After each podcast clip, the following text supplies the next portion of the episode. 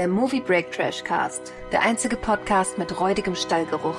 Nur echt mit Carlo, Kühne und Jacko. Hallo und herzlich willkommen zum, zur neuen Ausgabe vom Trashcast. Mein Name ist Kühne und bei mir ist wie immer der Carlo. Hallo Carlo. Hallo. Und da uns Pascal ja leider verlassen hat, nicht mehr bei uns ist, mussten wir uns einen Ersatz besorgen. Und deswegen begrüße ich heute das erste Mal in dem Format mit dabei. Und ich glaube generell erst ein zweiter Podcast-Auftritt. Jaco, hallo, wie geht's dir? Hallo, hallo. Ja, ich freue mich, äh, dabei zu sein. Wieso glaubst du, dass du der Richtige für den Trashcast bist? Ich habe keinen anderen gefunden, schätze ich. äh, so. ja. ja, warum? Nein, nein. Also ähm, ja, ich äh, gucke mir ja ganz gerne auch mal Filme an, nicht ganz dem Mainstream entsprechen oder auch mal ein bisschen absurder sind. Äh, und äh, da denke ich, bin ich hier ganz gut aufgehoben. Ja, das dachte ich mir nämlich auch. Und äh, deswegen hast du auch direkt die Anfrage bekommen, als wir von dem Abschied von Pascal gehört haben. Ich weiß, du wirst ihn adäquat vertreten.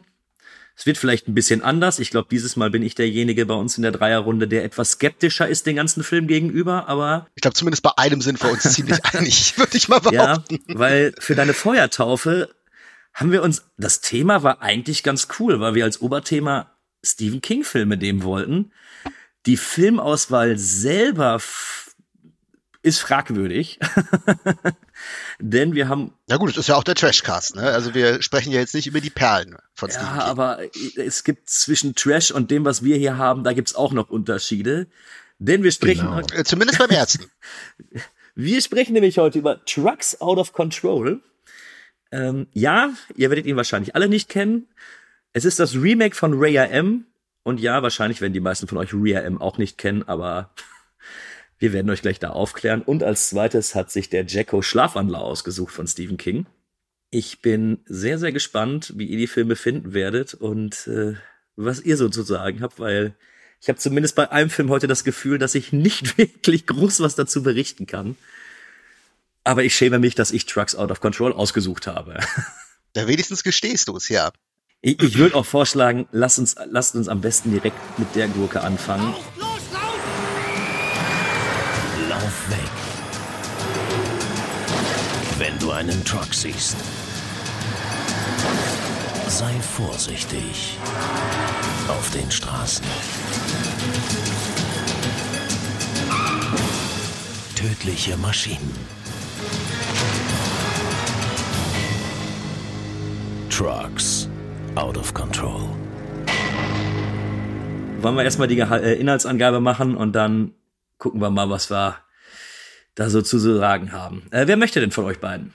Also äh, ich übernehme gerne bei diesem grandiosen Meisterwerk. Vielen Dank. Trucks out of control. Ich zitiere mal heute von der OFDB.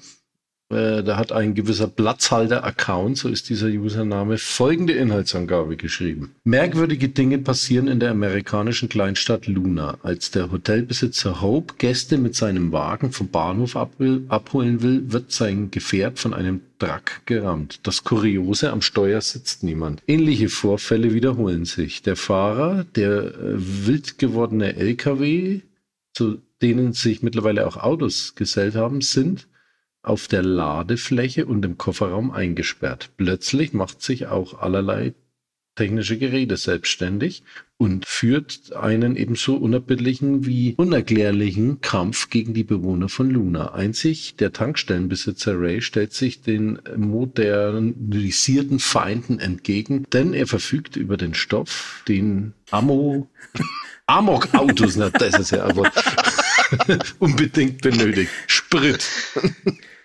Puh. Eine, Wunder eine wunderschöne Inhaltsangabe. Ja, auch falsch. Wieso? Machen sich denn da auch andere Dinge noch? Ähm ja, oh, am ja. Schluss, ja, am ja. Schluss das. Äh, aber ich möchte ja noch nicht spoilern an der Stelle. Nein, nein, nicht nur technische Geräte machen sich da selbstständig. Aber da kommen wir noch Na, dazu. Ja, okay.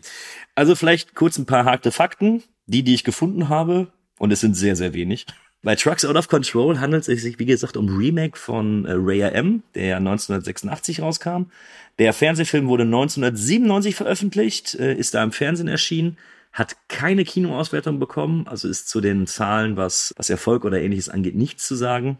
ab 18 freigegeben und ist eben nach einer Kurzgeschichte von Stephen King aus dem Buch Katzenauge, beziehungsweise aus der Kurzgeschichtensammlung Nachtschicht mit dem gleichnamigen Titel Trucks. Frage an euch. Wann habt ihr den Film das erste Mal gesehen und wie wirkte er damals auf euch? Carlo, fang du doch direkt an. Gestern das erste Mal gesehen und ich war, ja, unbeschreibliches Gefühl. Was ist das? und warum gibt's das? Ich meine, es ist ja eigentlich nochmal Ray M, ne? In einer TV-Version sozusagen, aber es ist unfassbar. Ja. Ich kann es nicht Ver in Worte Verschwende fassen. bitte jetzt noch nicht alle Worte, die wir hier drüber verwenden. Ja. unbeschreiblich, unbeschreiblich. Jacob, wie ist es bei dir gewesen? Ja, ich habe den letzte Woche zum ersten und garantiert auch zum letzten Mal gesehen. Und äh, das, das ist auch so ein Film, da weißt du echt nach fünf Minuten, das wird auch nicht mehr besser. Also egal, wie niedrig das Niveau da schon war. Und du weißt auch, der wird definitiv keinen Spaß machen. Also egal, was für eine Affinität du auch für, für schlechte Filme oder für, sag ich mal, unterhaltsam gescheiterte Filme hast, du weißt, der Film hat nichts davon. Also absolut gar nichts. Und ähm, um mal gleich auf deine eine Frage, Carlo, äh, zurückzugreifen. Du meintest ja, warum gibt es diesen Film? Dazu hatte ich eine Idee. Ich habe fast gedacht, ist das so eine rechte Frage? Also wie bei dieser Hellraiser-Geschichte, wo die noch irgendwie ein achtes Sequel gedreht haben, einfach nur um die Rechte daran nicht zu verlieren. Mhm. So wirkte das auch auf mich. So, die mussten jetzt irgendwas machen, weil die haben die Rechte daran und dann so billig und so einfach wie möglich und naja, ne, vielleicht drehen wir in ein paar Jahren nochmal einen richtigen Film. Genau so wirkte das auf mich. Ja, das ist ein interessanter Gedanke, den, den hatte ich äh, nicht, aber äh, bei mir war es eher so, weil in den 90ern ja eh alles von Stephen King irgendwie verschossen wurde. So auch, wie sie nochmal Shining als TV-Film gemacht haben und so. Da habe ich mir gedacht, naja, wahrscheinlich haben sie sich gedacht, jetzt machen wir das einfach nochmal fürs Fernsehen, dass wir irgendwie nochmal was mit Stephen King gemacht haben oder so. Ja, und vor allem, ich glaube, das ist auch ein ganz schön billiges Vergnügen gewesen, ne? weil du brauchst für den Film ja nicht mal irgendwelche großen Special Effects oder ja. sowas. Ne? Ich meine, du hast da Autos, die fahren. Also ob man den Fahrer jetzt sieht oder Peng, ne? da äh, musst du jetzt kein Make-up oder irgendwelches CGI rausholen. Ne? Also billiger geht's ja kaum, um einen, sag ich mal, Creature-Film zu machen, mehr oder weniger. Ne? Ja. Ja, also nochmal an der Stelle, es tut mir leid. Ich habe den Film nämlich dieses Mal ausgewählt. ich habe den, glaube ich, mal gesehen, als Kind im Fernsehen. Oder ich habe nur einen Ausschnitt davon gesehen. Und irgendwie Raya M ist ja für mich so ein Guilty Pleasure. Ich, ich weiß nicht warum. Ich weiß, der Film ist nicht gut. Ich weiß aber, dass er mir jedes Mal unglaublich viel Spaß macht, wenn ich ihn gucke. Und dann wirklich nach 90 Minuten ausschalte und sage, doch, finde ich, finde ich gut. Und Trucks Out of Control war für mich immer so ein Film, den habe ich in der Videothek stehen sehen und dann hatte mich eben das rote 18er Siegel dann irgendwie, das hatte mich immer angezogen. So, ah, guck, komm, guck mich, guck mich, guck mich. Was natürlich mit elf Jahren noch nicht möglich war. Und ich habe mir eigentlich immer eingeredet, dass es ein cooler Film ist, weil ich vielleicht auch nur ein oder zwei Szenen im Kopf hatte. Und jetzt habe ich herausgefunden, der ist kostenfrei auf YouTube zu sehen und dachte, das muss, das ist doch die Chance, sich diesen Film mal wirklich reinzutun. Und ich muss sagen, war ein Fehler. Also Ja, wie du schon sagst, es ist kostenlos auf YouTube. Also da haben die Leute scheinbar schon Scham dafür, irgendwie noch Geld zu verlangen. Ne? Da will keiner was mit zu tun haben mit dem Rotz. Ne? Wird er dir da vor die Füße geschmissen. Also das ist auch wirklich. Aber fangen wir doch mal, ich fangen wir doch mal vorne an. Also ich kann über mich sagen, ich finde die Idee und äh, als großer Stephen King-Fan habe ich auch die Kurzgeschichte gelesen. Die Idee gefällt mir sehr, sehr gut. Und ich glaube, dass man aus dieser Idee wirklich richtig viel rausholen könnte. Man wird daraus niemals einen Film der A-Liga machen, aber so ein richtig, so ein richtig schönes B-Movie oder sowas, wenn du ein bisschen Geld in die Hand nimmst, wenn du vernünftige Schauspieler nimmst, ich glaube, da ist was möglich. Und wie seht ihr das? Definitiv. Also ich meine, äh, ja. Ray M war ja schon nah dran, aber also wie du schon sagst, als B-Movie hat der Film ganz viel äh, Möglichkeiten. Und da könntest du ein richtiges, schönes Spaßfestival draus machen, auch was Blättereffekte betrifft und so. Ich glaube, da kannst du richtig dich mal auslassen, wenn du es richtig angehst, ja. Ja, also auch gerade Thema Spaß. Das ist ja auch ein Film. Jetzt dieser Trucks, äh, der macht ja nicht nur keinen Spaß beim Gucken, man hat auch das Gefühl, die hatten gar keinen Spaß, den zu drehen. Also das ist ja auch nochmal so ein Ding. Man merkt ja irgendwie, ob in so einem Film zumindest so ein bisschen Liebe oder so ein bisschen Inspiration mit reingeflossen ist. Das macht ja auch manchmal so schlechte Filme trotzdem charmant oder in irgendeiner Form interessant, aber das ist ja überhaupt nicht der Fall. Also hat das Gefühl, die hatten auch überhaupt keinen Bock auf diesen Mist und haben das dann irgendwie runtergekurbelt und fertig ist die Laube. Ja. Also das war so mein Eindruck. Es geht ja bei allem, also von den Schauspielern, dass die nicht gut sind, geschenkt. So hat man bei solchen Filmen ja häufiger nicht. Aber auch wie das inszeniert ist Und, und an diese Musik, das ist ja diese Musik, die du auch bei diesen ganzen Tele 5 Billo-Katastrophenfilmen immer im Hintergrund hast. Ne, dieses, dieses ewige Gedudel, was so aus der Blechbüchse kommt, wo es nun mal lauter und leiser wird und mal ist er weg und mal ist er da, aber da gibt's auch gar keine Dramaturgie in der Musik. Das ist einfach nur so, das ist ganz, ganz furchtbar. Also da erkennt man für mich immer schon so hingerotzte Kackfilme. Ja, weißt du, weil du gerade Musik ansprichst, äh, wie ja. schmunzeln musste gleich am Anfang. Diese Eingangsmelodie, äh, ich habe gedacht, die spielen den Soundtrack von Rambo 1. weil, weil das, die Melodie fast eins zu eins so losging. Und jetzt habe ich gedacht, die werden doch jetzt nicht wirklich äh, äh, äh Jerry Goldsmith äh, hier äh, irgendwie sich da mal äh, für die genau. Eingangssequenz die Rechte gekauft haben oder so. also sie, ja, ganz bestimmt nicht. Nee, nee, sie war es dann nicht aber es klang echt so die ersten paar Takte, habe ich echt gedacht, na, das wird doch jetzt nicht das, das Main-Title-Theme von äh, Rambo 1 sein. Na gut, dann hätte der Film aber wenigstens irgendwas gehabt, was äh, halbwegs Spaß gemacht hätte. Ja, irgendwas. Ich, ich finde auch schon, du merkst dabei, also wie dieser Film gemacht ist, also von der Erklärung her, dass die sich einfach keine Gedanken dazu gemacht haben. Also vielleicht zur Erklärung, ich weiß nicht, habt ihr die Kurzgeschichte gelesen? Nein. Ich nicht. Äh, die nein. Kurzgeschichte wirft dich von jetzt auf gleich in diesen äh, Truckstop, wo die LKW schon alle rumfahren, wo kurz dann angesagt wird, ja, die sind deswegen da und die sind deswegen da. Die ganze Geschichte über wird nicht mal versucht zu erklären, warum die Lastwagen jetzt wirklich frei rumfahren. Und dadurch, dass nicht der Versuch unternommen wird, gibt's ja auch keinen Grund für mich zu sagen, boah, ist das dämlich. So, ich muss mich dem Ganzen hingeben und sagen, okay, hier sind jetzt alle LKWs und warum es auch nur die LKWs sind, zumindest in dem Buch ist es so, das ist okay. Und hier fand ich es schon so scheiße, dass die direkt am Anfang sagt, ja, das sind Aliens, weil wir in der Nähe von Area 51 sind, wo ich mir dachte, oh. Wobei Ray Anders ja auch ähnlich gemacht hat. Da war ja dieser Kometen, äh, was war das? Der, der, der Schweif von diesem Komet. Ja. Irgendwie sowas. Aber das war ja auch noch so ein bisschen unterhaltsam. Da gab es ja diese Szene mit dem Cola-Automat, der sich da selbstständig gemacht hat. Das war ja das so ein bisschen drollig dann äh. Du, ne? und genau das ist der Unterschied. Trucks Out of Control versucht sich zwar mehr an der Kurzgeschichte zu orientieren, also ich sage jetzt mal in Anführungsstrichen fast ausschließlich die LKWs. Und Ray M hat ja wirklich noch den Kniff gemacht und sagte, ach komm, scheiß auf die LKWs, alle elektronischen Geräte, wodurch du ja wirklich gerade in der ersten, im ersten Drittel bei Raya M tolle atmosphärische Szenen gehabt hast, wo dann der Coca-Cola-Automat anfängt, die Kinder zu beschießen, wo der Rasenmäher der den Jungen auf dem Rad verfolgt und sowas. Und die Problematik bei, bei dem Film ist jetzt wirklich, ihr merkt schon, ich stotter, ich, ich kann gar nicht, gar keinen klaren Satz ja. reden, weil ich nicht weiß, was ich sagen soll. Es ist einfach wirklich schlecht. Da ist nichts. Was mir noch einfällt, es gibt ja doch tatsächlich noch einen Kühlschrank, ne, so wie ich das jetzt gestern mitbekommen habe in dieser Trance, der, der, sich bewegt und einen Schutzanzug, der sich selber aufbläst. Richtig der Schutzanzug, das war das einzige, wo ich auch nicht mit gerechnet habe, wo ich mir dachte, ach was, ja. das war zumindest eine Idee. Das war eine Idee und darauf folgte sogar noch etwas Blätter. Wenn dieser aufgeblasene Schutzanzug äh, eine Axt in die Hand nimmt und diese zwei Typen, die da in diesem Lastfahrzeug da mit drin sind, äh, massakriert. Ne? Da waren sie äh, genre-affin, die Freunde hinter der Kamera. Aber das, das war's dann auch schon. Ja, was ich mir noch hier so notiert habe, ich glaube auch ein Problem des Films ist, dass, also bei allen Filmen im Prinzip, wo ein, ein Fahrzeug, sage ich mal, zu einer Figur wird, zu einem Bösewicht, ich sag mal Christine zum Beispiel, um bei Stephen King zu bleiben, oder auch bei Rhea M, da haben die irgendwie gewisse menschliche Züge. Bei Rhea M war es ja dieser Truck mit diesem Green Goblin-Kopf vorne mhm. drauf, wo du dann zumindest auch eine, sag ich mal, Figur vor Augen hattest. Und bei Christine, dass das Auto ja wirklich ja, Emotionen hatte und einen Charakter gezeigt hat. Und die hast du das nicht. Die hast du einfach ein, ein Auto, was im besten Fall hupt. ähm, das, das ist auch, das ist nicht geil. Also das, das, das äh, macht ja auch nichts irgendwie mit dir. Ne?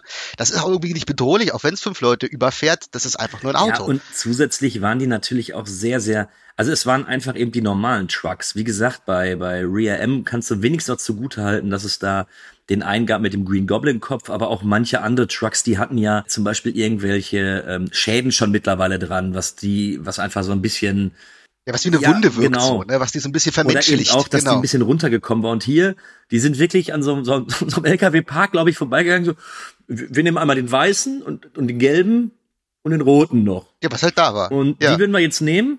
Aber die und dann sagte nur der Verleiher, ja, ihr dürft aber jetzt nichts mit denen machen, weil ihr müsst die nächste Woche Freitag wieder zurückgeben. Ja, okay. Das ist Ja, so ist es. Also so wirkt es auf jeden Fall. Ja, wie, wie gesagt, ziemlich schade, weil ich glaube, dass die Möglichkeiten zu einem zu einem runden B-Movie, wo du wirklich knapp oder wo du in der Zeit so deinen Spaß mit haben kannst, ist gegeben.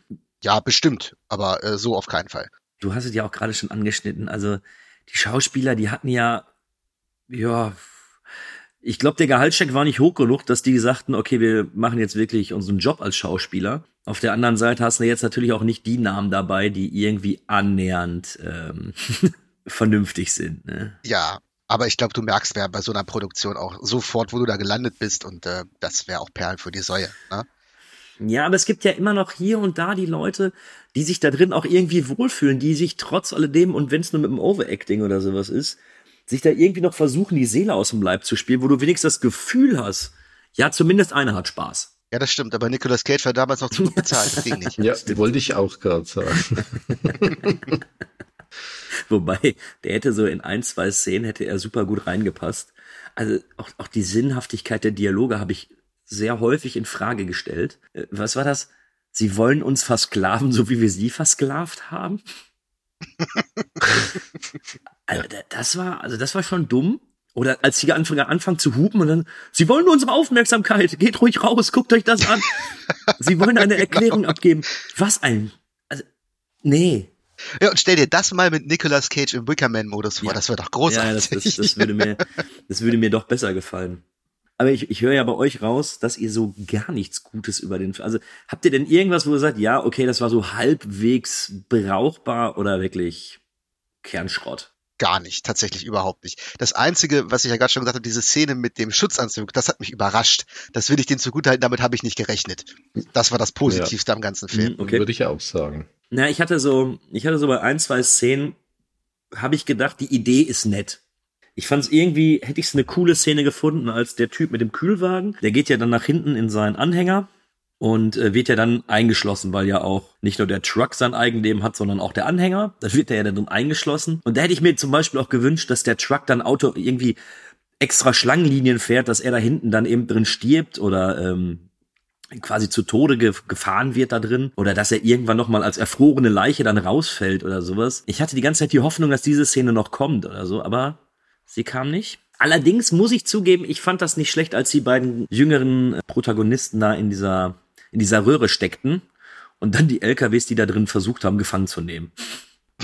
So, so kernalbern sie war, ich hätte da drin eventuell eine gute Szene sehen können, wenn sie nicht so lächerlich gewesen wäre. Man muss sich hier wirklich schon sehr, sehr wenig irgendwie hochziehen oder versuchen, sich da hochzuziehen. Das ist schon echt dürftig. Ich, ich verstehe zumindest, warum der Film nie wirklich auf DVD oder Blu-ray bei uns erschienen ist. Also ich glaube, der würde doch relativ lange rumliegen und ähm, ja, absolut. Also wie gesagt, das schämt man sich, glaube ich, auch für sowas rauszubringen. Da macht man sich ja irgendwo auch seinen Ruf kaputt, finde ich.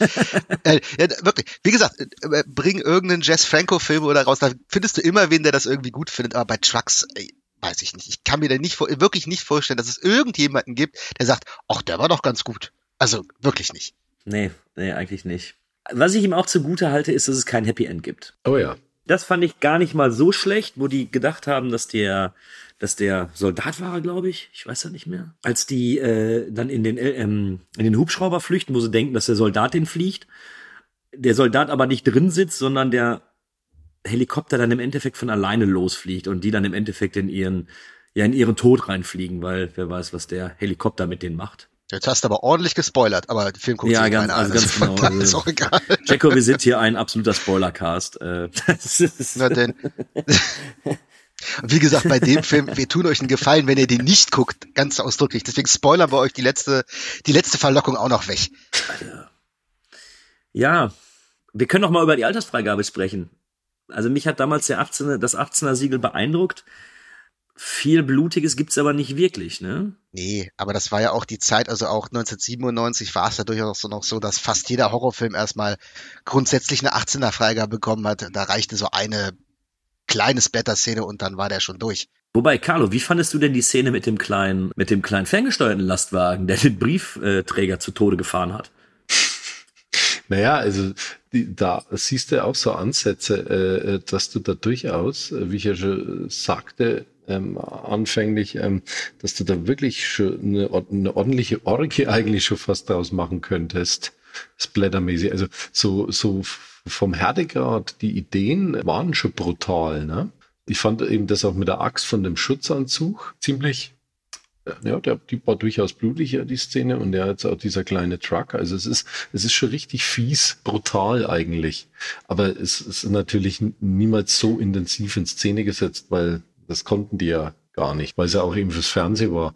Äh, trotzdem, sage ich mal so, als TV-Produktion macht er schon mehr als manche andere damals ja. zu dieser Zeit, aber ja, ob das ein FSK 18 ist. Nee, nee, also ich, ich empfinde es nicht. Aber ich hatte noch bei, gerade bei der Szene mit dem äh, ferngesteuerten Lastwagen, der eben dem, der fährt ja immer gegen den Kopf von dem Briefträger, hm. äh, bis er dann eben äh, komplett geplatzt ist. Den hätte ich mir wunderbar bei Ray M vorstellen können. Weil ich habe so bei Ray M das Gefühl, dass das so der, der durchgeknallte Bruder ist, der sich einfach dann solche Sachen traut, wie eben mit dem, mit dem Cola-Automaten oder so. Und der kommt mir viel zu ernst drüber. Und ich glaube, das ist sein großes Problem.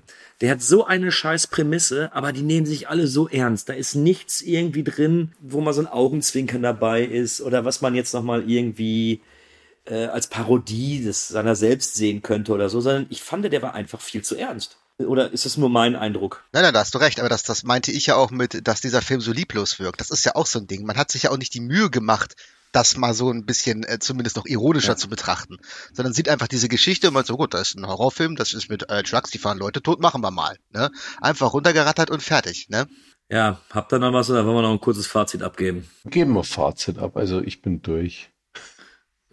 also, ich bin, ich bin schon überrascht, dass wir doch noch ein paar Sätze dazu sagen konnten, weil als ja. ich mir den Film angeguckt habe, muss ich sagen, ich glaube, ich habe jetzt schon wieder die Hälfte vergessen. Das mit dem Kühlschrank weiß ich gar nicht mehr. Das, das ist weg. Das ging mir tatsächlich auch so. Also nach ein paar Tagen muss man sich echt äh, schon zusammenreißen, um zu überlegen, was ist denn da überhaupt noch mal alles passiert, ne? Weil es einem so ja, egal also ist. Der, der Film ist einfach, das trifft's. Der Film ist in meinen Augen gänzlich egal. Wenn ich ihm noch was wenig Positives geben kann, ist, er hat mich nicht genervt ich habe mich nicht darüber aufgeregt über das, was ich gesehen habe, wie es zum Beispiel bei der Weiße Hai 3 oder 4 ist oder sowas, sondern ich habe mir das einfach angeguckt mit einem lieblosen Gesicht und dachte mir, äh, es, es war so völlig regungslos und dann war das zu Ende und dann hat der Kopf auch schon wieder gesagt, komm, lösch. Also ja, Trucks Out of Control ist für mich nicht mal annähernd irgendwie ein guter Film oder nur eine angemessene Verfilmung des Ganzen. Also ein, zwei Sachen finde ich okay. Ich würde ihm so vielleicht eins von vielleicht sogar anderthalb selbstfahrende LKWs als Bewertung geben, aber das ist so wohlwollend gemeint. Dann doch lieber zum 20. Mal zu Ray M greifen, damit habe ich mehr Spaß. Und das ist auch alles, was ich noch zu Trucks sagen kann. Da schließe ich mich an mit deiner Wertung 1,5 gibt's von mir und ja, den brauche ich mir nicht wieder anschauen. Ja, ich bin tatsächlich bei 0,5, weil ich keine Ahnung habe, was ich an diesem Film irgendwie wertschätzend anrechnen soll, weil, äh, wie du schon sagst, über den kann man sich ja nicht mal aufregen. Also der ist so belanglos und so schlecht und so äh, lieblos und, und egal, dass, also wenn, wenn ein Film so gar nichts bei mir macht, so gar keine Emotionen weckt und ich einfach nur froh bin, wenn er vorbei ist, was soll ich dem dafür ja, geben? Also ich finde, das ist Zeitverschwendung hoch 10 und deswegen auch schon wieder fast ärgerlich, aber es wäre auch schon fast wieder eine Emotion, die möchte ich ihm gar nicht zugestehen. Das ist weg damit. So, bevor Jaco hier gleich in seinem Alter noch einen Herzkasper kriegt. ich wollte gerade sagen. Ja. Wir haben ja heute noch eine zweite Stephen King-Verfilmung im Gepäck. Du hast dich für Schlafwandler entschieden. Behind their smile is a secret. Hi. Come in, Dad. I have something for you. I don't know who you are, but I know you're not who you say you Behind the secret is a hunger. Does it have to be her? And behind it all is the imagination of Stephen King. Somebody help me, please! He killed one of my men. He was scared of a cat.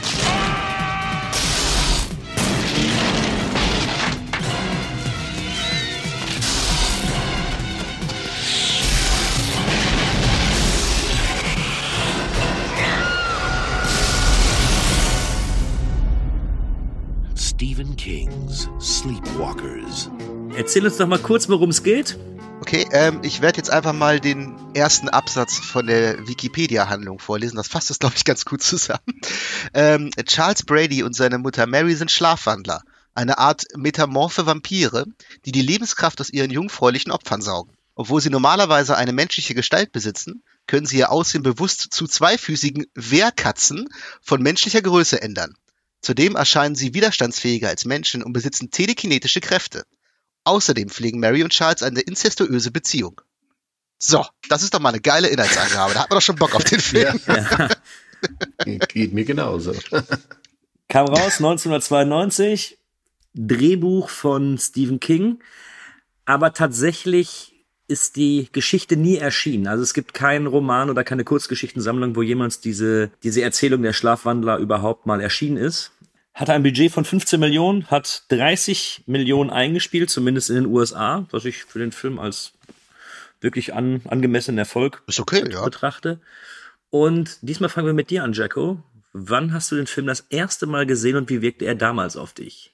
Das erste Mal gesehen habe ich den auf VHS und ähm, das muss sein, als der auf Premiere damals lief. Da hatte ein, ein Kumpel von mir hatte Premiere und der hat dann auch immer fleißig alles aufgenommen, was wir uns dann angeguckt haben. Also das muss dann so um 93, 94 rum gewesen sein. Da war ich dann vielleicht 13 oder so.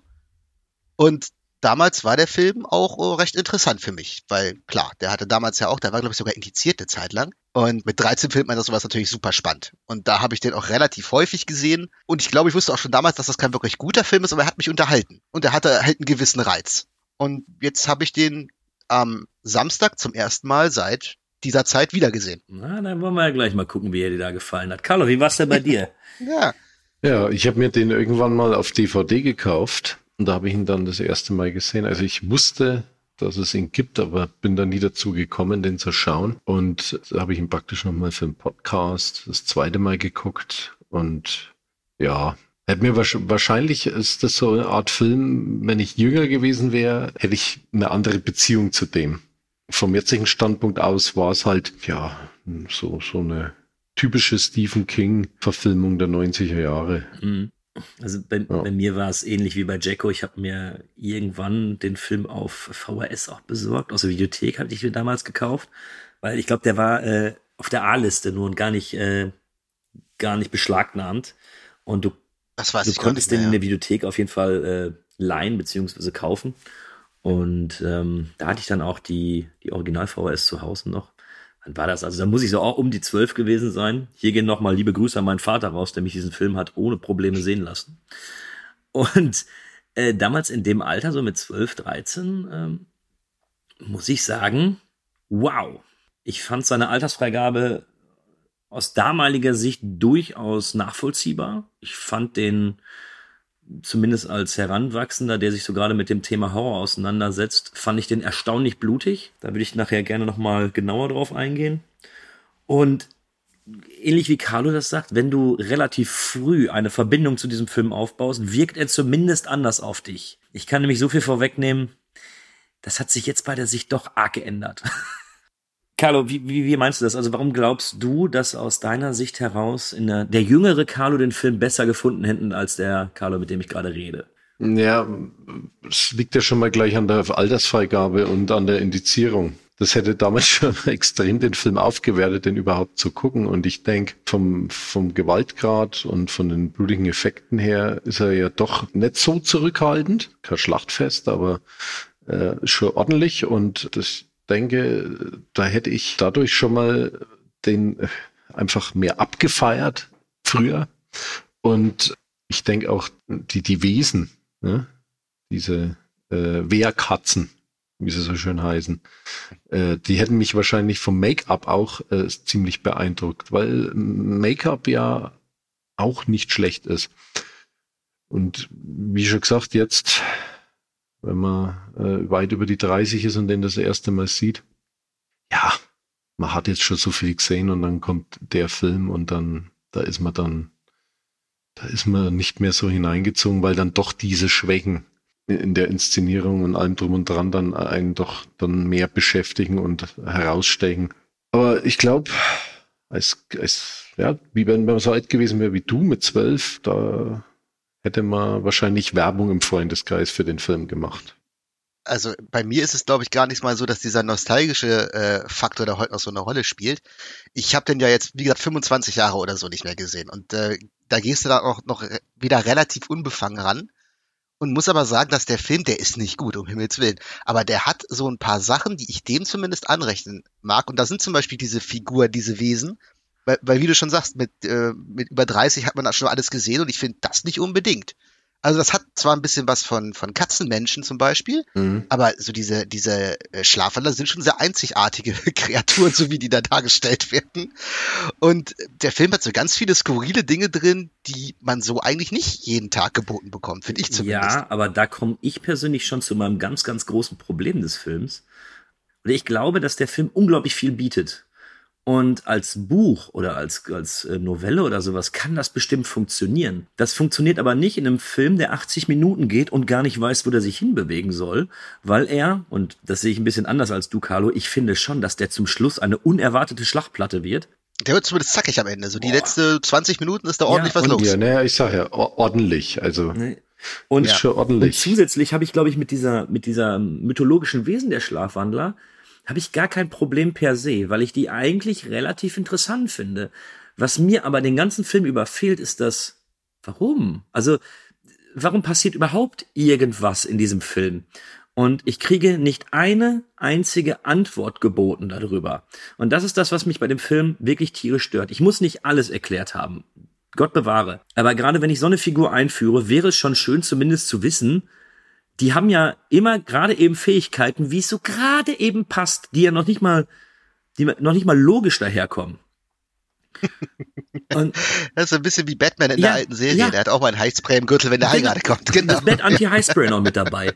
Also, genau. Man muss sich ja dabei vorstellen, es gibt ja diese Autoverfolgungsjagd, wo Charles, also der, der junge Schlafwandler, der seine Mutter füttern möchte, äh, mit dem Auto vor der Polizei wegfährt. Sehr schön einem, gesagt. Äh, Mamas kleiner Schatz, ja.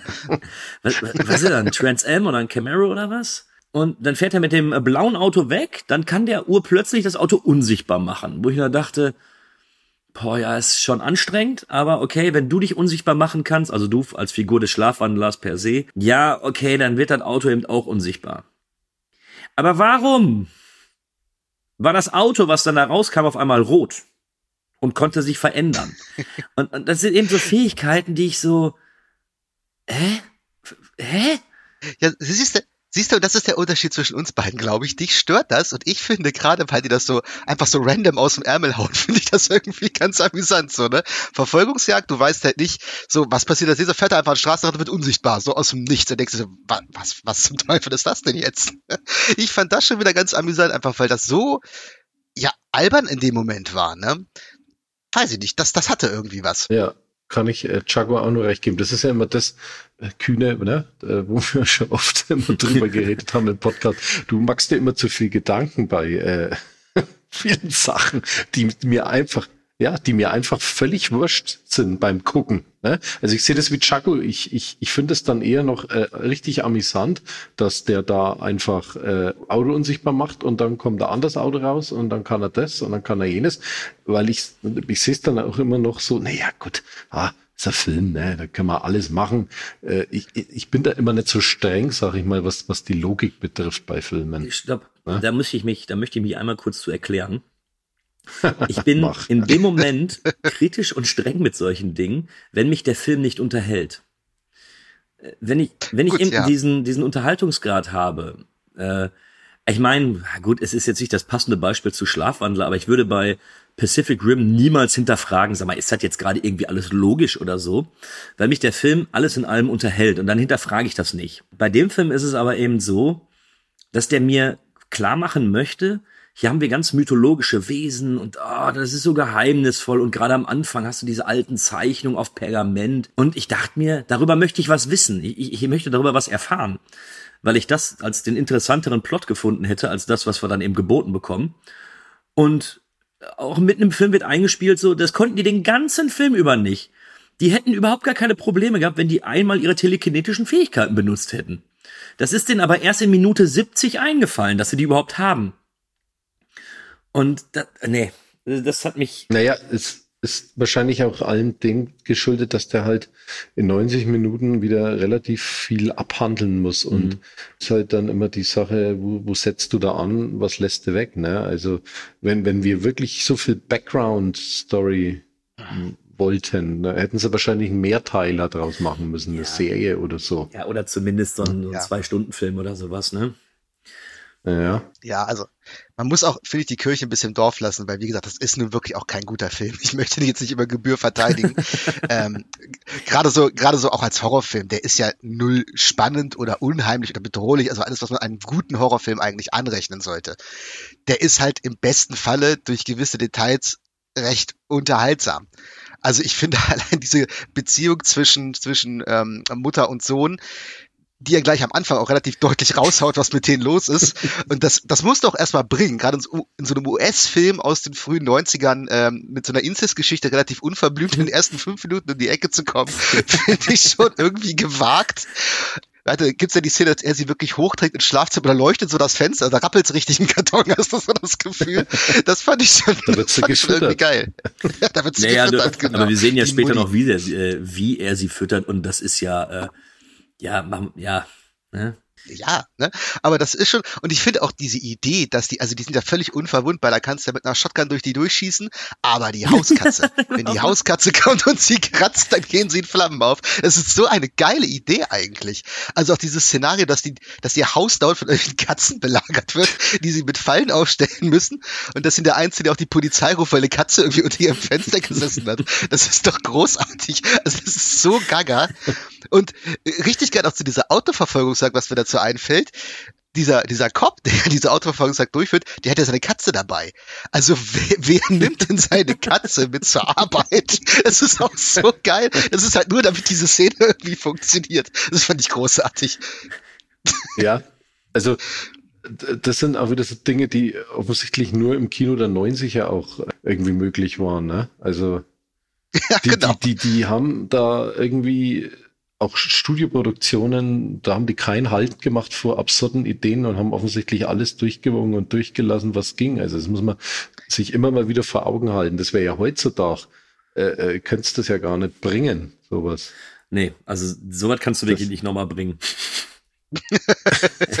also, ja, ja, wie, ich, ich verstehe euch und ich verstehe auch den, ähm, dass es irgendwo amüsant ist, sich das Ganze anzusehen und sich da auch vielleicht drüber lustig zu machen. Aber ich fand es als Kind eben weitaus, weitaus netter als jetzt. Also jetzt habe ich mir bei, auch mit den Hauskatzen. Ähm, ja. Warum? Also gerade auch da interessiert mich, warum? Ja, und gerade dieses Warum, warum denn nicht, finde ich ja eigentlich viel spannender. Weil wie willst du das denn erklären? Ne, das ist ja auch, weil sie sind ja im Prinzip selber mehr oder weniger Katzen oder was auch immer sie sein sollen. Und dann kommt so eine kleine Muschi und äh, von der scheißt sich in die Hose. Ne? Also das ist doch, das ist doch irgendwo geil. Oh Gott, ja, und der heimliche Held des Films, die Katze Clovis, die äh, im Alleingang genau, die Schlafwandler fertig macht. Also was ja auch geil ist, genau, bei Katze Clovis am Ende, da, da die, unsere, unser Final Girl ähm, hat ja dann Clovis im Arm und sagt so, wir sind beide noch über Clovis, wo ich so überlegt habe, kennen die sich eigentlich? Die sind sich im Film ja nie begegnet. Doch, doch, doch, doch. doch. Da, ja, ja, auf, Dem, auf dem Friedhof. Ah. Oh, okay. Ach, ja, stimmt, stimmt, stimmt, stimmt. Ah, okay. Schon vergessen, siehste? Ja. Was man noch bei dem Film positiv äh, hervorheben kann, ist, äh, ich liebe sie ja seit äh, Twin Peaks, ist ja die Hauptdarstellerin Mädchen Amek. Mädchen Amek. Genau. Wie sie heißt, so schön. die ist ja immer recht putzig, ne? Äh, keine Frage. Ja. Ich sehe ja. äh, Alice Kriege ganz gerne. Ja, und die ist, auch, die ist auch gar nicht so verkehrt in dem Film. Also die spielt halt diese, diese völlig überdrehte Rolle ja auch mit dem, was dir vorher bei Trucks so ein bisschen gefehlt hat. Also dieses ja, ja. Overacting, dieses sich darauf einlassen, wenn sie da am Ende auch dann Amok läuft.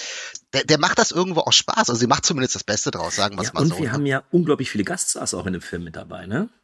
Ja, ja, ja. Also da ist es ja schon fast, äh, ich, ich habe jetzt mal gerade hier die, die Wikipedia-Seite auf und ich habe nur die Hälfte gefunden von denen, die da alle so mitspielen. Na, die sind ja alle in diesem komischen äh, äh, Team, in diesem, diesem Forensik-Team oder so, ähm, die da die nach dem Friedhofsvorfall äh, die Spuren sichern. Das sind die, glaube ich, alle. Ah, okay.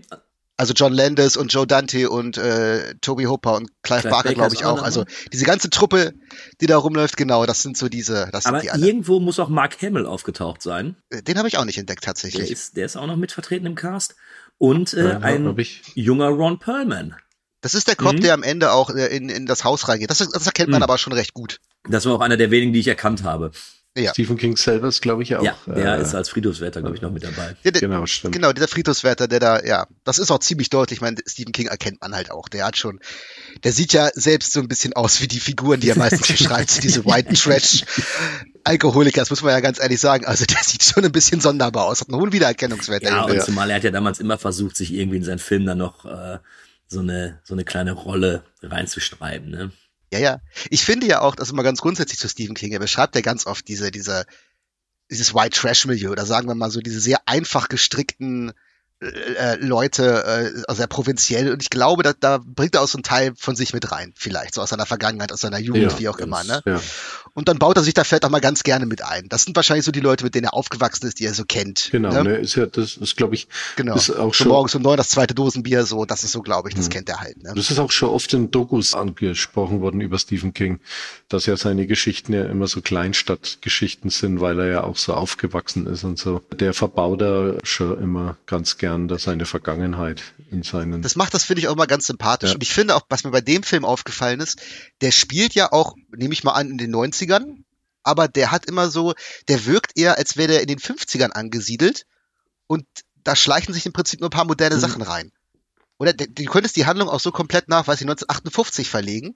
Das würde auch funktionieren, auch von der Stimmung her, auch wie die Figuren sind.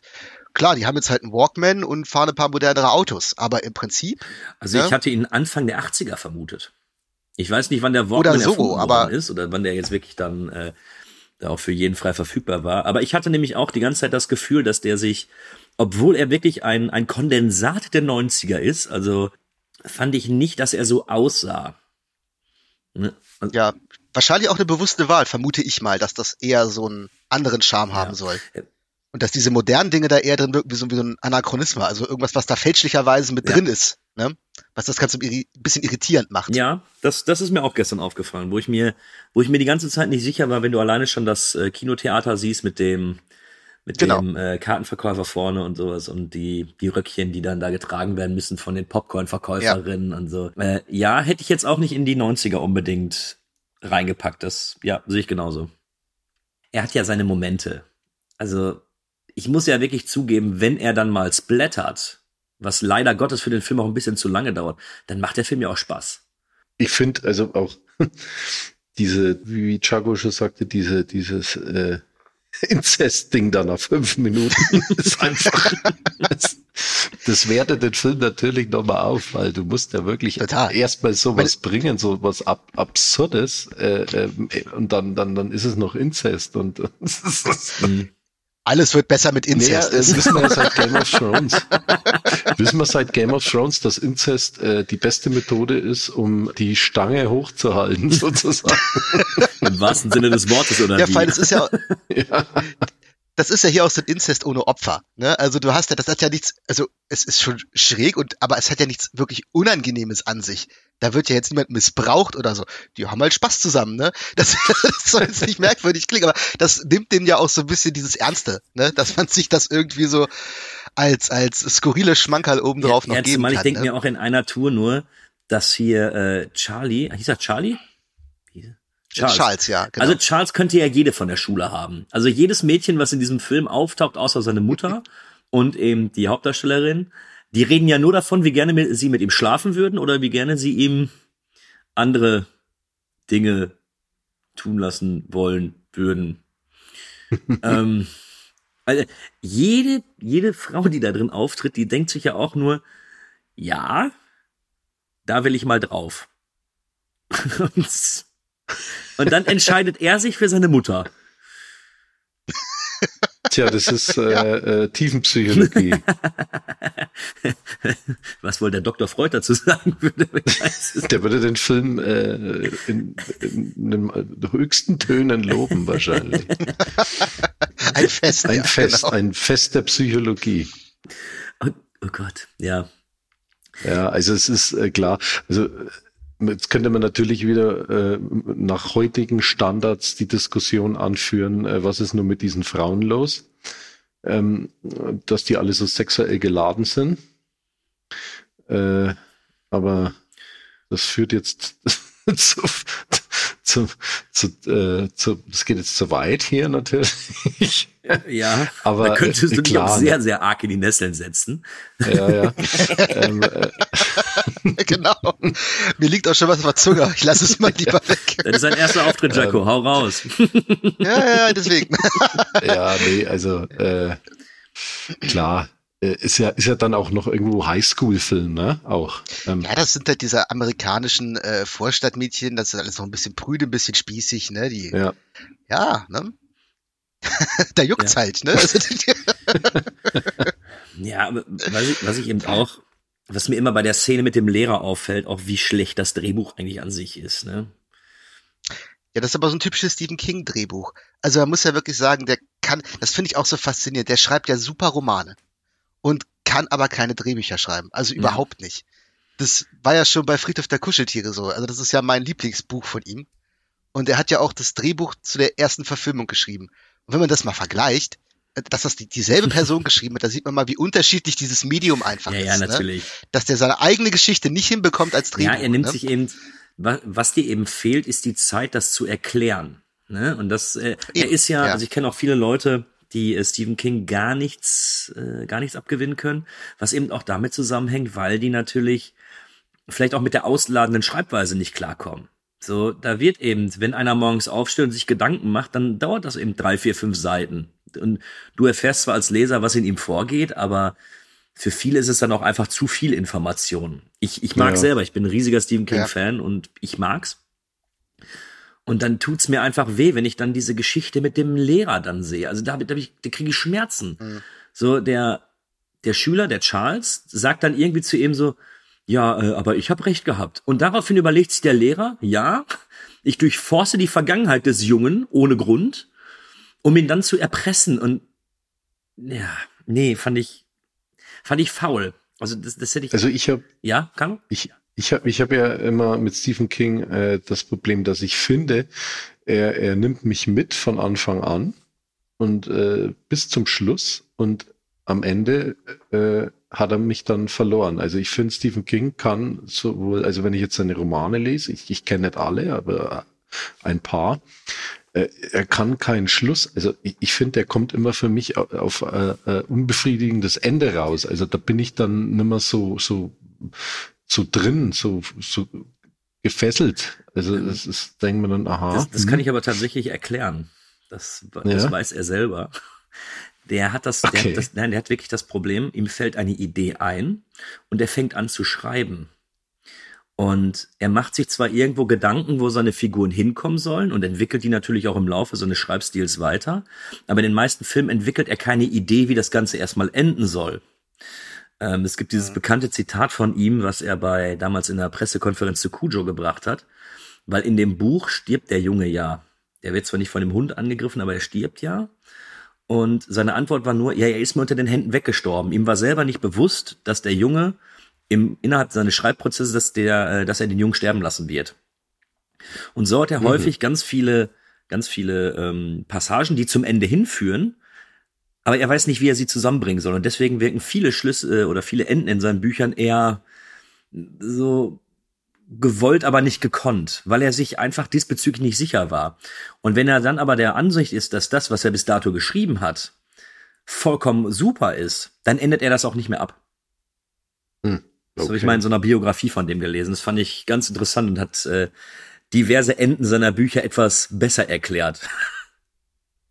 Ja, das stimmt. Also, aber gerade bei Cujo finde ich zum Beispiel sein Ende besser ja, als das vom Film. Ne? Das ist halt, aber wo mir das äh, ganz besonders, wir schweifen ein bisschen ab, aber das wollte ich jetzt gerade mal loswerden, wo das äh, mir ganz besonders aufgefallen ist. Ihr kennt ja äh, Needful Things, äh, Buch wie Film. Ja. Da finde ich zum Beispiel das Ende im Film auch wesentlich besser als im Buch. Weil das Buch hat ja auch so ein Happy End mit so einer, ja, fast schon so einem fantastischen Element, dass sie dann gegen so eine Kreatur kämpfen oder irgend so ein Kappes. Und im Film ist es ja wirklich, die, die sprengen diesen Laden und dieser, äh, Leland Gaunt heißt er, glaube ich, kommt dann da völlig unversehrt raus und erklärt ihn erstmal, dass er sowieso äh, in ein paar Jahren oder Jahrzehnten wiederkommen wird und dass alles, was sie jetzt getan haben, um ihn zu bekämpfen, völlig wertlos ist. Also das ist ja so ein absolutes Anti-Happy End, was ich toll finde. Also wesentlich besser als im Buch. Ja. Hm. Ja, gut, der Nebel hat auch gezeigt, dass äh, manchmal der Film besseres Ende hat. Ne? das, das, Aber wir schweifen tatsächlich ja. ab. ja. ähm, ich möchte also ich will, ihr habt gemerkt, ich wollte schon so zwei, dreimal drauf, äh, drauf zu sprechen kommen und ich will es auch besprechen, äh, die kreativen Todesarten in dem Film. Weil ich finde, das darf man nicht außer Acht lassen, weil rein von den Mordwerkzeugen her und wie die Leute alle über den Jordan gehen, finde ich, finde ich erstaunlich. Ganz besonders der Maiskolben. Also da, das war auch so ein Aha-Ding, wo ich dachte, yo, das ist auch irgendwie nett, ne? Wenn jemand mit seinem Abendessen quasi erdolcht wird. Ja, ich hatte als Kind hatte ich auch immer die, die, ähm, die eine Szene im Kopf. Und jetzt habe ich aber gesehen, das stimmte gar nicht. Ähm, aber ich habe immer gedacht, Ron Perlman kommt ja auch hin, dem werden ja am Anfang dann die Finger abgebissen. Dann bricht sie ihm ja den Arm und der Knochen, der aus dem Arm rausguckt, sie rammt ihm ja diesen Arm noch an den Kopf und schlägt ihn damit äh, jetzt nur K.O., wie ich gesehen habe. Und ich habe als Kind immer diese Szene im Kopf gehabt, dass man noch sieht, wie der Knochen in den Kopf reingeht. Und fand das ganz, ganz ultra brutal. Ähm, habe ich mich aber getäuscht, ist nie so passiert. Aber trotz alledem, ja. ähm, schöner Mord oder zumindest schöne Verstümmelung, muss ich sagen. Ja, also auch gerade was die plastischen Effekte angeht und was Masken angeht, ist der Film ja auch wirklich gar nicht ja. so schlecht. Ne, Im Vergleich zum CGI, das ja sehr selten zum Einsatz kommt, aber was da wirklich furchtbar ist, ähm, das ist das schon ganz gut gemacht. Ja, das, das CGI kannst du dir nicht mehr angucken. Das ist äh, fast unguckbar ja, kommt ja nur selten vor, aber es ist halt diese eine Szene auch bei, bei dieser Autoverfolgung sagt, wo sich dieses Gesicht von ihm so schlagartig verändert. Ui, das ist schon echt, naja. Aber wie gesagt, äh, das ist halt das Alter des Films, das ist da eben so gewesen. Glaubt ihr denn, oder, oder andere Frage. Ich finde, also meine Ansicht ist generell immer, Film muss nicht indiziert werden. Ich gebe das Ding ab 18 frei und dann kann ich mir den auch frei angucken oder ich gebe den Film ab 16 oder ab 12 oder sonst wie frei. Aber findet ihr jetzt die 16er gerechtfertigt? Oder glaubt ihr, dass die 18er doch etwas angemessener wäre? Ich glaube, 18er wäre schon noch angemessen. Äh, das wundert mich eh bei so manch äh, neuen Freigaben von alten Filmen, die früher mal indiziert oder ab 18 waren, dass sie jetzt dann doch so äh, weniger streng damit umgehen. Hm. Wenn ich, also, wenn ich da mal kurz einwerfen darf, ja. ich habe mir vor kurzem ähm, mal wieder Hellraiser angeguckt, den ersten, und habe mich da auch gewundert, wie der denn bitte schon ab 16 freigegeben sein kann, ähm, wenn sowas wie Trucks Out of Control eine ab 18 Freigabe bekommt. Ist der inzwischen ab 16? Der erste Hellraiser, Hellraiser ist ab 16 freigegeben, ja. Ach, guck an, und okay. Das, den finde ich ja, den finde ich ja knüppelhart. Ähm, ja, aber da hast du recht. Irgendwie haben sie viele der alten Filme jetzt, warum auch immer, äh, direkt ab 16 gemacht, ohne dass sich da irgendwer aufregt. Also ich, ich kann es mir nicht erklären. Ich weiß es nicht. Ja, die Zeiten haben sich einfach geändert. Das also ich finde die 16er Freigabe bei dem äh, vertretbar, muss ich sagen, aber auch nach dem heutigen äh, Maßstäben, die es da gibt. Das wäre vor 20 Jahren halt noch relativ undenkbar gewesen, dass du den ab 16 freigibst. Aber wie du schon sagst, wenn du heute Hellraiser oder auch andere Filme äh, problemlos ab 16 durchwinkst, dann ist das ja auch eine 16er. Ja, also im, im Vergleich mit anderen Filmen ganz klar eine 16er, überhaupt gar keine Frage. Ähm, aber ich finde immer noch, dass der, ich finde den sehr brutal. Also äh, ja, aber man kann es ja auch nicht ernst nehmen. Das ist ja auch immer wichtig bei dieser Entscheidung. Es ist ja schon so eine Splatter-Brutalität, die auch nie einen wirklich grausamen Effekt hat. Also, dass man da sitzt und ist schockiert oder denkt sich, oh mein Gott, die armen Menschen. Das ist halt, es ist Fun-Splatter. Ja, irgendwo, ja, gut, das ja. stimmt. Ja, ich habe jetzt auch gemerkt, das ist mir ähm, gar nicht mehr so bewusst gewesen. Also die gehen mir ja irgendwann doch ziemlich auf den Sack, dass nach jedem Kill noch irgendein cooler Spruch kommen muss, ne? Everything's gonna be alright.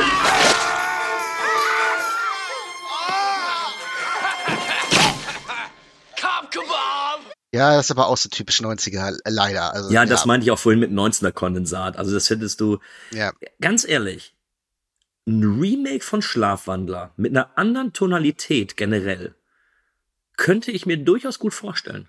Hat Potenzial, auf jeden Fall, denke ich auch. Also auch da finde ich, könntest du wirklich aus der, aus der Geschichte selbst, wenn du es richtig angehst, einen richtig schön schlockigen B-Movie machen. Ja, oder du fängst gleich an, eine Serie draus zu machen. Acht Folgen, Miniserie. sowas halt, ja. Oder so ein TV-Dreiteiler, also einen vernünftigen, hochwertig produzierten oder sowas. Das ist ja heutzutage kein Thema mehr, ja.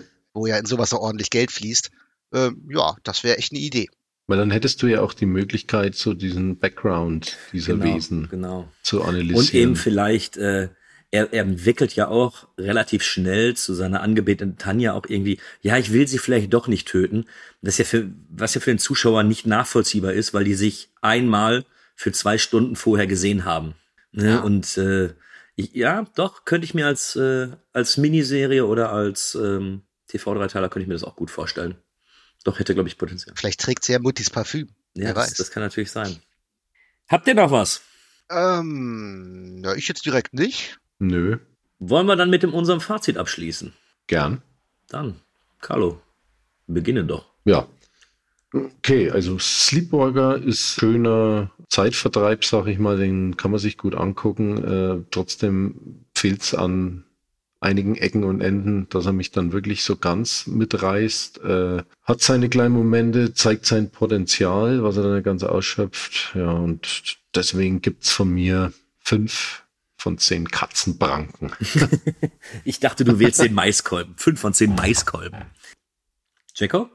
Ja, äh, ich habe mich bisschen schwer getan bei der Bewertung, weil das ist ja schon ein sehr zweischneidiges Schwert. Ne, der ist tatsächlich nicht gut an vielen Stellen und auch insgesamt ist er eigentlich nicht gut. Aber er hat mich halt hier und da schon etwas unterhalten. Und wenn man den Vergleich mit Trucks sieht, das ist ja das ist ja Exponential, wie das nach oben schießt in der Qualität. Aber das, das ist natürlich kein Maßstab. Ähm, ja, ich würde dem, ich habe ein bisschen überlegt, ich habe auch kurz überlegt, kann man dem fünf Punkte geben? Ich habe gedacht, das ist dann doch ein bisschen viel, aber 4,5, äh, damit kann ich leben. Also 4,5 von Mutti Schlüppern, finde ich, ist dafür schon okay. So, wie gesagt, ich möchte dem seinen Unterhaltungswert an gewissen Stellen nicht absprechen. Ich muss mir den jetzt nicht in den nächsten 25 Jahren nochmal angucken, aber ich glaube, dann kann ich mir doch nochmal, vielleicht nochmal angucken. So, mit 65 schmeißt den Jacko doch mal rein. ja, also ich bin dieses Mal nicht so wohlwollend. Ähm, ich habe es nicht geschafft, irgendwie dabei meinen Kopf auszuschalten, weil mich alles andere mehr interessiert hat, außer das, was ich gesehen habe. Ähm, ich finde diese mythologischen Figuren der Schlafwandler wirklich gut. Ich glaube, da hättest du äh, richtig viel Potenzial gehabt, aber das, was ich eben geboten bekommen habe, war ganz viel konfuser, äh, jedoch nicht unspaßiger Unfug, das gebe ich zu. Das eine oder andere ja. Mal habe ich mich da schon äh, merkwürdig da grinsen dann saß und habe mir das angeguckt, aber äh, insgesamt kann ich wirklich als als positives nur die Figuren selbst, also diese mythologischen Figuren ähm, und natürlich die wirklich teils schön Effekt, äh, getricksten Effekte dann äh, bewerten. Und äh, da werde ich leider nicht drum rumkommen. Bei mir gibt's nämlich nur äh, drei von zehn Maiskolben für Schlafwandler. Würde aber behaupten, dass andere Leute bestimmt viel, viel mehr Spaß mit dem haben. Und das soll an der Stelle keine klare Empfehlung sein. Aber wer so sein Fable für so, so B oder C äh, Creature Feature hat, der, der sollte auf jeden Fall mal einen Blick riskieren, weil es gibt genug und ganz ehrlich, ich glaube, nach 80 Minuten Laufzeit ohne Abspann ist das Ding auch vorbei. Ne, der, der tut keinem weh. Ja, das stimmt wohl. Und äh, ich habe den ja auch relativ bewusst vorgeschlagen, weil ich glaube, dass der auch eine recht große Fanbase hat. Es gibt viele, die den wirklich ziemlich gut finden. Oder zumindest unterhaltsam, ne? Obwohl er de facto kein guter Film ist. Ja. Also irgendwas macht er ja richtig. Ja, gut, okay. Die, die, die findest du ja immer. Aber würde mich natürlich interessieren, wenn jemand von unseren Hörern diesen. Aber Trucks bin ich mir da nicht sicher. Niemand gut. Nein, niemand. Ich könnte mir vorstellen, dass der noch in Folterkellern damals gezeigt worden ist oder so. Ja, dann bleibt mir nicht mehr zu sagen, es war schön mit euch. Ich bedanke mich erstmal bei allen Zuhörern. Ich bedanke mich bei dir, Jaco, dass du äh, so einen tollen Einstand gegeben hast und bei den beiden Filmen, die wir rausgesucht haben, nicht direkt schreiend weggelaufen bist und gesagt hast, nö, ich bin raus. ähm, ja, Carlo, bei dir, ne, du als längste Instanz hier in dem Cast, bei dir möchte ich mich natürlich auch bedanken. Ähm, ja, was sagen die noch immer? Ihr findet uns, wenn ihr uns jetzt gerade hört, dann wisst ihr, wo wir sind und dann habt ihr uns gefunden und äh, das sollen die anderen Podcasts mal übernehmen und sagen, wo wir alles zu finden sind. Dann würde ich doch sagen, Carlo, du hast noch die Worte und dann als letztes darf dann Jacko nochmal sagen, wie er es fand und ja, ich bedanke mich fürs Zuhören. Ja, also auch danke fürs Zuhören. Es war wieder wunderschön mit dir, Kühne. Oh. Äh, mittlerweile haben wir uns ja äh, gefunden. Ne? Ja. Nicht gesucht und, und trotzdem äh, gefunden. Genau. und ich freue mich, äh, dass Chago ja jetzt so einen tollen Einstand äh, geben konnte. Und ich denke, er ist sehr gut bei uns aufgehoben und ich freue mich da auf alles, was noch kommt. Und äh, ja, bis zum nächsten Mal. Ja, dann äh, bedanke ich mich auch erstmal recht herzlich fürs Zuhören und äh, danke euch beiden. Es hat viel Spaß gemacht und freue mich auch auf die nächsten Runden hier. Und bei der Filmauswahl, da ist durchaus Luft nach oben. Das kann auch besser werden. Ist ja auch nicht schlecht. Man muss sich ja auch steigern können. Und das ja? ist jetzt nach dieser Episode nicht schwer. exakt, exakt. Ja, ciao.